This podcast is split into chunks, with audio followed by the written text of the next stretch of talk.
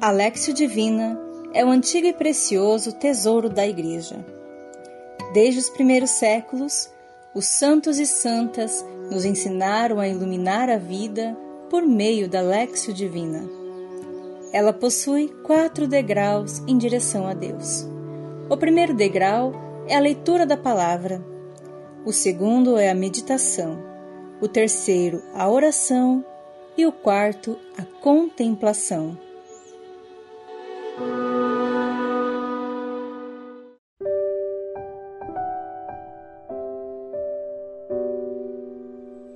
Nós vamos rezar hoje capítulo 2 de Gênesis, tá? Capítulo 2, versículo 4, segunda parte. O, o versículo 4 tem duas partes, tem parte A e parte B. Tudo bem? Isso, que maravilha. Ó, a Joana tá ali, né, Joana? Que beleza, minha querida Joana. Ó, beijo para todos vocês. Nesse momento, nos preparando para a Lexio Divina que começa agora, eu sempre pergunto algo que é importante para nós rezarmos, né? Quais foram as emoções, as situações que aconteceram com você nesse dia? Vamos colocar isso no colo de Jesus nesse momento. Vamos colocar no coração de Deus. Quais foram as situações que você vivenciou hoje? Foram coisas boas? Teve alguma coisa que não saiu tão bem? Talvez você falou alguma coisa que depois se arrependeu. Vamos colocar isso. Talvez você se, se alegrou por alguém que disse algo bonito a você. Você fez alguma coisa boa para uma pessoa, para uma criatura, né? Vamos pensar assim? Né, Helenice? Olha, a Ariane Pereira está acordada, né? Que bom. Que beleza. A Deus Dete também acordada. Mas vamos lá, vamos pensar. O que você quer colocar no coração de Deus agora? Você vai me obedecer, viu? Fecha os teus, os teus lindos olhos, fecha, fecha eles. Se fecha, isso, confia, respira profundamente. E agora eu quero que você pense em um sentimento, uma emoção que você tem, que você experimenta, que você passou por ela nesse dia, tá bom? E mais uma vez a gente coloca tudo isso diante de Deus. Faça com muito amor sobre si o sinal da cruz. Em nome do Pai e do Filho e do Espírito Santo. Amém. Senhor Espírito Santo, vós que nos conheceis antes de nós mesmos existirmos, nós te pedimos, dá a cada um de nós que está nesse momento de oração a graça de estar na tua presença nesse momento. Senhor Espírito Santo, se aninha no nosso coração, como aquela pequenina pomba que voltou para a arca trazendo um raminho no, no seu biquinho. Mas venha, se estabeleça no nosso coração. Faça do nosso coração a tua morada e faze de nós pessoas cada vez mais eucarísticas. Tudo isso nós vos pedimos, a vós que viveis e reinais como o Pai e o Filho na eternidade dos séculos. Amém. E nós vamos para o primeiro degrau da nossa Lexio Divina, o degrau da leitura. No tempo em que Yahvé Deus fez a terra e o céu, não havia ainda nenhum arbusto nos campos sobre a terra, e nenhuma erva dos campos tinha ainda crescido, porque Yahvé Deus não tinha feito chover sobre a terra, e não havia pessoa para cultivar o solo. Entretanto, um manancial subia da terra e regava toda a superfície do solo. Então Yahvé Deus modelou o homem com a argila do solo. Insuflou em suas narinas um hálito de vida, e o homem se tornou um ser vivente. Yahvé plantou um jardim em Éden, no Oriente, e aí colocou o homem que modelara. Yahvé Deus fez crescer do solo toda espécie de árvores formosas de ver e boas de comer, e a árvore da vida, no meio do jardim e a árvore do conhecimento do bem e do mal. Respire mais uma vez. Agora eu quero que você use a sua imaginação nessa oração.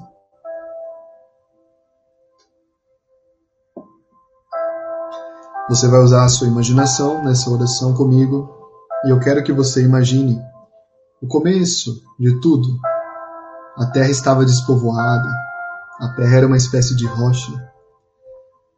E esse aqui é um relato simbólico, ele não é um relato jornalístico, mas ele traz muitas verdades.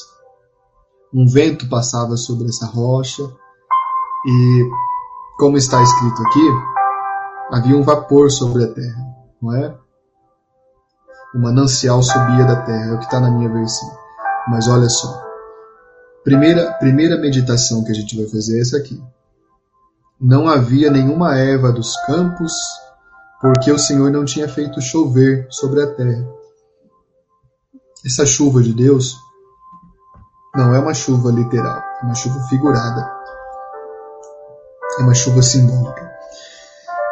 Da mesma forma que hoje nós sabemos que, chovendo sobre nós as águas do batismo, nós podemos caminhar para a plenitude, para a felicidade, para sermos pessoas melhores, a gente chama isso de santidade. Mas da mesma forma que a gente conhece essa dimensão das águas santas do batismo, na, aqui o texto sagrado coloca ao mesmo princípio. Deus não havia feito chover ainda. Sabe o que eu quero dizer para você aqui? Não fica pensando, eu estou assim todo interessado em fazer uma espécie de consolo, não é isso, não. É uma, uma visão teológica aqui para nós todos. Pode ser que alguma coisa ainda não aconteceu na tua vida, pois não recebeu a chuva ainda. E não é porque você tem que fazer alguma coisa, porque você não fez, não é isso. É porque se essa chuva de Deus não caiu ainda no solo da tua vida, é porque não chegou o momento, mas vai chegar. Eu conversava com uma amiga esses dias e ela me disse que as, algumas coisas só acontecem quando a gente está preparado, né? Quando a gente tem uma preparação interior. Senão a, a gente acaba não valorizando aquilo que está acontecendo. Então eu quero que você nesse momento reza comigo nesse sentido.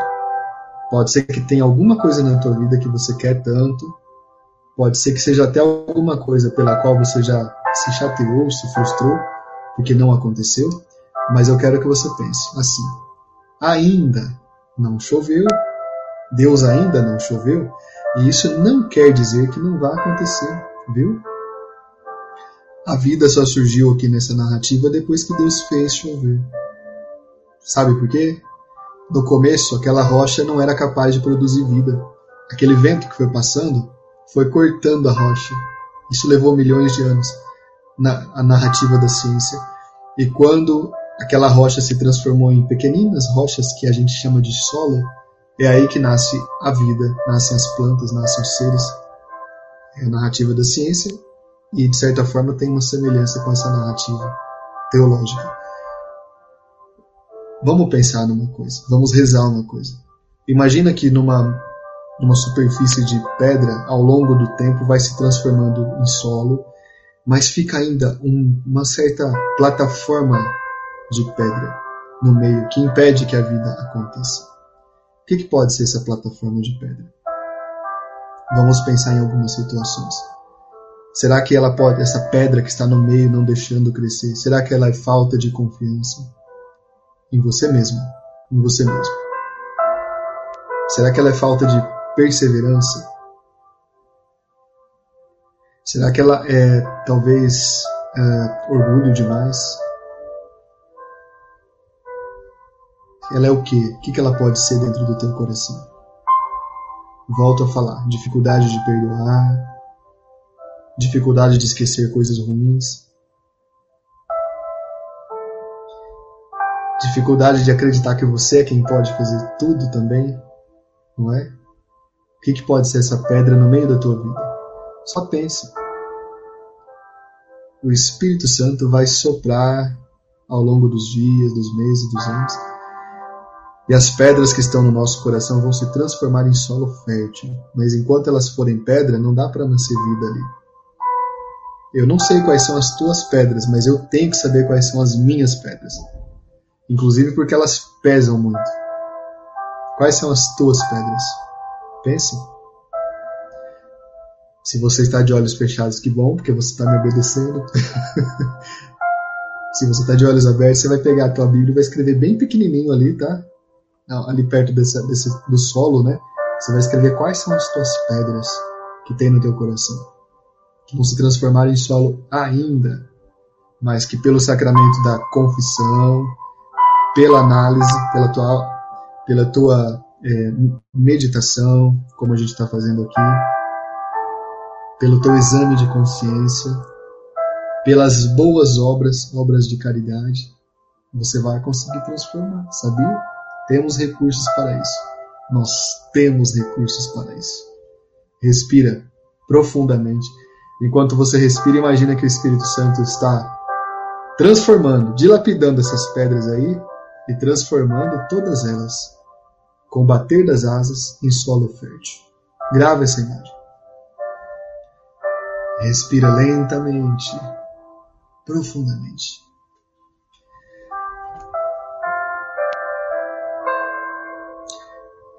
Entretanto, um manancial subia da terra. Há algumas traduções que dizem vapor subia da terra. Esse vapor, que também tem, ele tem a característica de gerar a vida, ele regava a superfície do solo. Sabe o que é interessante? A água que gerou a vida veio do alto, mas ela também estava embaixo, veio de baixo também. Isso quer dizer que nós temos marcas de Deus. Quando eu falo marcas de Deus, pode ser muita coisa. Aqui eu quero lembrar uma coisa bonita, algo importante. Você é a imagem e semelhança de Deus, a gente sabe disso. E você é assim porque você tem qualidades que foram atribuídas a você por Deus. Vamos lembrar uma ou duas qualidades que você tem. Eu quero que você pense nelas para você dormir bem hoje, bem contente. Quais são as tuas qualidades, as tuas coisas bonitas que você tem? Ontem eu falei com vocês rezando aqui que nós temos dois lados, o lado bom e lado melhor. Tem gente que fala que é o lado pior. Não, não. Temos um lado bom, que é esse mais simplesinho, e temos um lado melhor. Vamos tentar olhar para esse lado melhor que você tem, cheio de qualidades, cheio de coisas bonitas. Pensa nas tuas qualidades agora. Inclusive naquelas que as pessoas não te elogiam, não reparam, mas olha, continua. O que as pessoas não dizem ou não reconhecem não nos define. Isso. Respira mais uma vez. Lentamente, profundamente. Isso. Pensa nas tuas qualidades. Essas qualidades são esse manancial que brota do chão, vai em direção ao alto é pelas nossas qualidades que a gente vai se tornando uma pessoa melhor. Você, como católica, como católico, precisa sempre se lembrar de que você está em uma, um caminho de evolução moral e espiritual. Pelo batismo somos chamados, pela nossa vida nós vamos fazendo esse caminho acontecer. Nossa cidadania não é aqui, é no céu. E para atingir o céu, você não vai poder atingir o céu do jeito que você é. Você vai ter que mudar muita coisa, viu? Que bom, né? Que coisa boa. A pedra se transformando em solo fértil. E você, gerando vida. Respira mais uma vez. É neste texto aqui que está, está, um, está um símbolo importante de quem nós somos. No sétimo versículo diz: Então Yahvé Deus modelou o homem com a argila do solo insuflou em suas narinas um hálito de vida, e o homem se tornou um ser vivente. O texto sagrado traz dois símbolos de exegese aqui, de estudo da Bíblia, que são bonitos. O ser humano é formado da argila do solo e é formado da, do vento que Deus coloca sobre ele. É claro que Deus não fez o ser humano assim, viu? Mas não é o momento para isso. O bonito desse texto é o que está atrás dessas, dessas linhas. A argila e o vento, o hálito, não é? O hálito de vida. A argila é, representa, representa a matéria. O hálito de vida representa o espírito. Você é filho, filha de Deus e você tem esta, esta natureza. É corpo e alma, é matéria e é espírito. As duas coisas são boas e são positivas. O corpo não é ruim, a matéria não é ruim. Você é essa pessoa. Deus nos fez assim. Deus te fez assim. Agora eu quero que você respire fundo e você me obedeça. Coloca as mãos na tua cabeça, se você está me ouvindo. Veja que cabeça bonita você tem. Esses cabelos lindos que você tem. É o teu corpo também, foi criado para você, na tua medida. Coloca a mão na tua testa. Isso. Agradeça a Deus pela tua testa. É bonita, combina com você, né? Esse narizinho que você tem, pode colocar a mão no nariz também. Os homens também, faz favor, né? Esse nariz elegante, chega, chega antes de você em qualquer lugar. Não é bonito isso? Né? Cartão de visitas. Coloque as mãos no teu, no teu tórax. Né? Aí também é um símbolo da vida, certo? É o teu corpo. Coloca a tua, a tua mão, as tuas mãos, nas tuas mãos. olha que bênção que você tenha essa mão para você também interagir, para você estar no mundo com elas, né? Ou com ela. Coloca a mão sobre teu ventre, aí onde há uma série tão grande de órgãos, todos perfeitos trabalhando. Isso é o teu corpo também. Agradeça a Deus. Peça a bênção a Deus sobre tudo isso. Coloca as mãos na tua cintura, onde está aí o teu documento que diz que você é menina ou menino, não é? É também é parte de você, é parte para louvar a Deus também. Você sabia disso? Coloca as mãos nessas pernas que você tem, né? Olha que beleza, essas verdadeiras obras de arte, né? Pronto. Peça a bênção de Deus para elas, para que elas continuem sempre firmes para você andar para lá e para cá, não é verdade? Isso, correr de vez em quando, né? Finalmente, eu quero que você coloque as mãos em forma de abraço. Abraça teu corpo. O Senhor Deus modelou o homem com argila e insuflou nele um hálito de vida. Deus só faltou abraçar aquela matéria e dizer: Vive, eu te chamo para a vida. Eu te amo. Respira mais uma vez, lentamente, profundamente.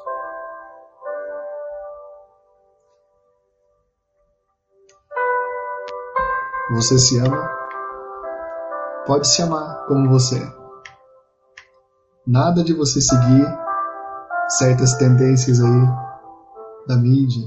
Você é linda do jeito que você é. Você é lindo do jeito que você é. Viu? Isso não impede de você fazer três coisas importantes: fazer exercício físico, se alimentar bem e dormir bem. E aqui é onde eu quero te ajudar. Você vai dormir bem. E se você já está dormindo, eu quero que agora você se sinta hipnotizada, hipnotizado.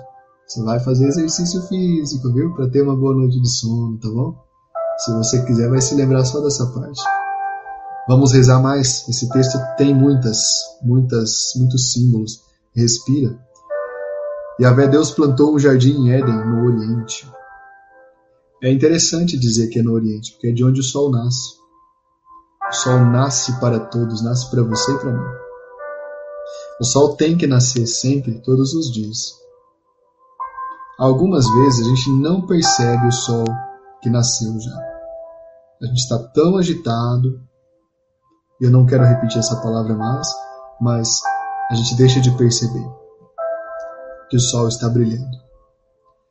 Pode ser que nesse momento de dificuldade, e hoje nós estamos rezando pela angústia, nesse momento de angústia, nesse momento de luta, talvez você não percebeu o sol brilhando em alguma situação. Vamos fazer um exercício de perceber que apesar disso ele está brilhando sim, viu? Prova maior disso é você que está aí. Você é uma grande prova de que o sol brilha, o sol de Deus está brilhando. Respira mais uma vez, lentamente. Eu te pergunto com o texto: Onde é que você quer que o sol de Deus brilhe na tua vida? Que parte da tua vida você precisa que o sol de Deus brilhe? Onde você quer que o sol de Deus brilhe?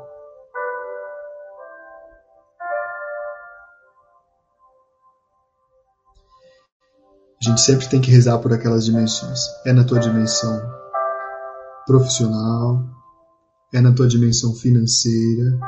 Estamos rezando para você conseguir um trabalho também. É na tua dimensão familiar, é na dimensão comunitária, é na tua dimensão afetiva, onde você quer, onde você precisa que o sol brilhe na tua vida. Pensa, reza, respira mais uma vez.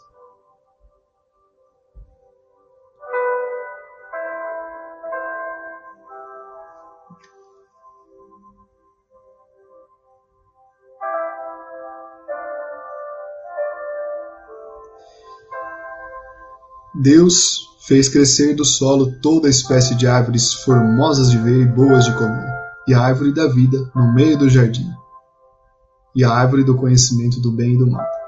Deus colocou no jardim todas as árvores, e essas duas que vão ser as nossas meditações centrais na Lexo Divino de amanhã. Mas hoje,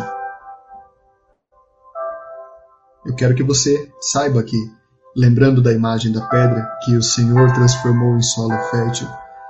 Deus fez tudo isso. Deus levantou aquele vapor, Deus fez o sol brilhar e Deus criou essas árvores, inclusive a árvore da vida. A árvore da vida que é um símbolo de Cristo no Antigo Testamento. Ela está no meio do jardim. O que é que está no meio do teu coração? Olha, tem que ser Cristo, viu? Vamos colocar Cristo aí com muito amor. Não podem ser as outras coisas. As outras coisas são bem mais fáceis da gente colocar no centro. Somos como crianças. A gente tende a trazer para o nosso coração todas as coisas difíceis que acontecem com a gente, todas as mazelas, todas as maldades, eu sei, as injustiças, eu sei. E a gente também tende a trazer para o nosso coração rapidinho todos os brinquedos novos que a gente ganha todas as alegrias, todas as conquistas. E é, é isso mesmo, é isso mesmo. Só que junto com as nossas dores, não precisa tirar as dores lá. Elas estão lá para serem curadas também. A hora, que, a hora que cura, elas já vão sair. Mas junto com as nossas dores, as nossas alegrias, é preciso estar Cristo, a árvore da vida. Tá bom? Por isso nós vamos agora para o nosso terceiro degrau da Lexia Divina, o degrau da nossa oração. Qual a oração que você quer fazer para Deus nessa noite, nessa manhã? Pensa com muito carinho. Pode ser uma oração de agradecimento, de pedido de ajuda. Qual a oração que você quer fazer? Isso, peça, peça. Isso.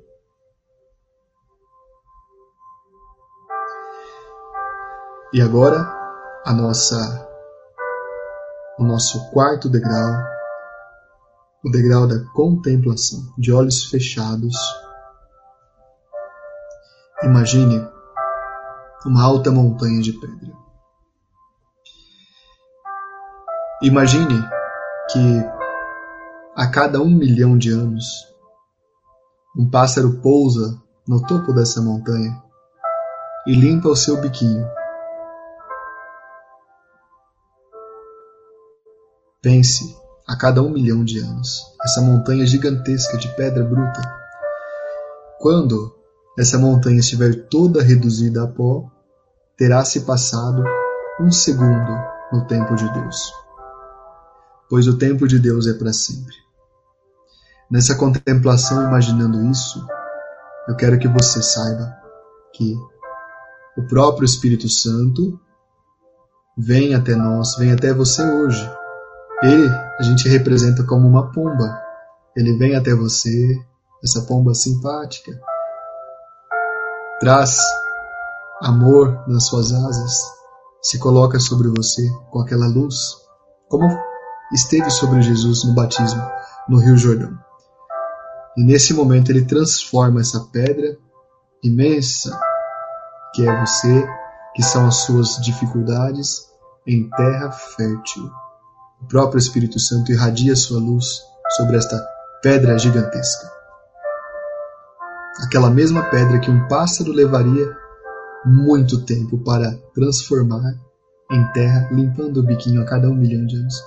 Mas o Espírito Santo, apenas com a sua luz, com a sua graça, transforma em solo.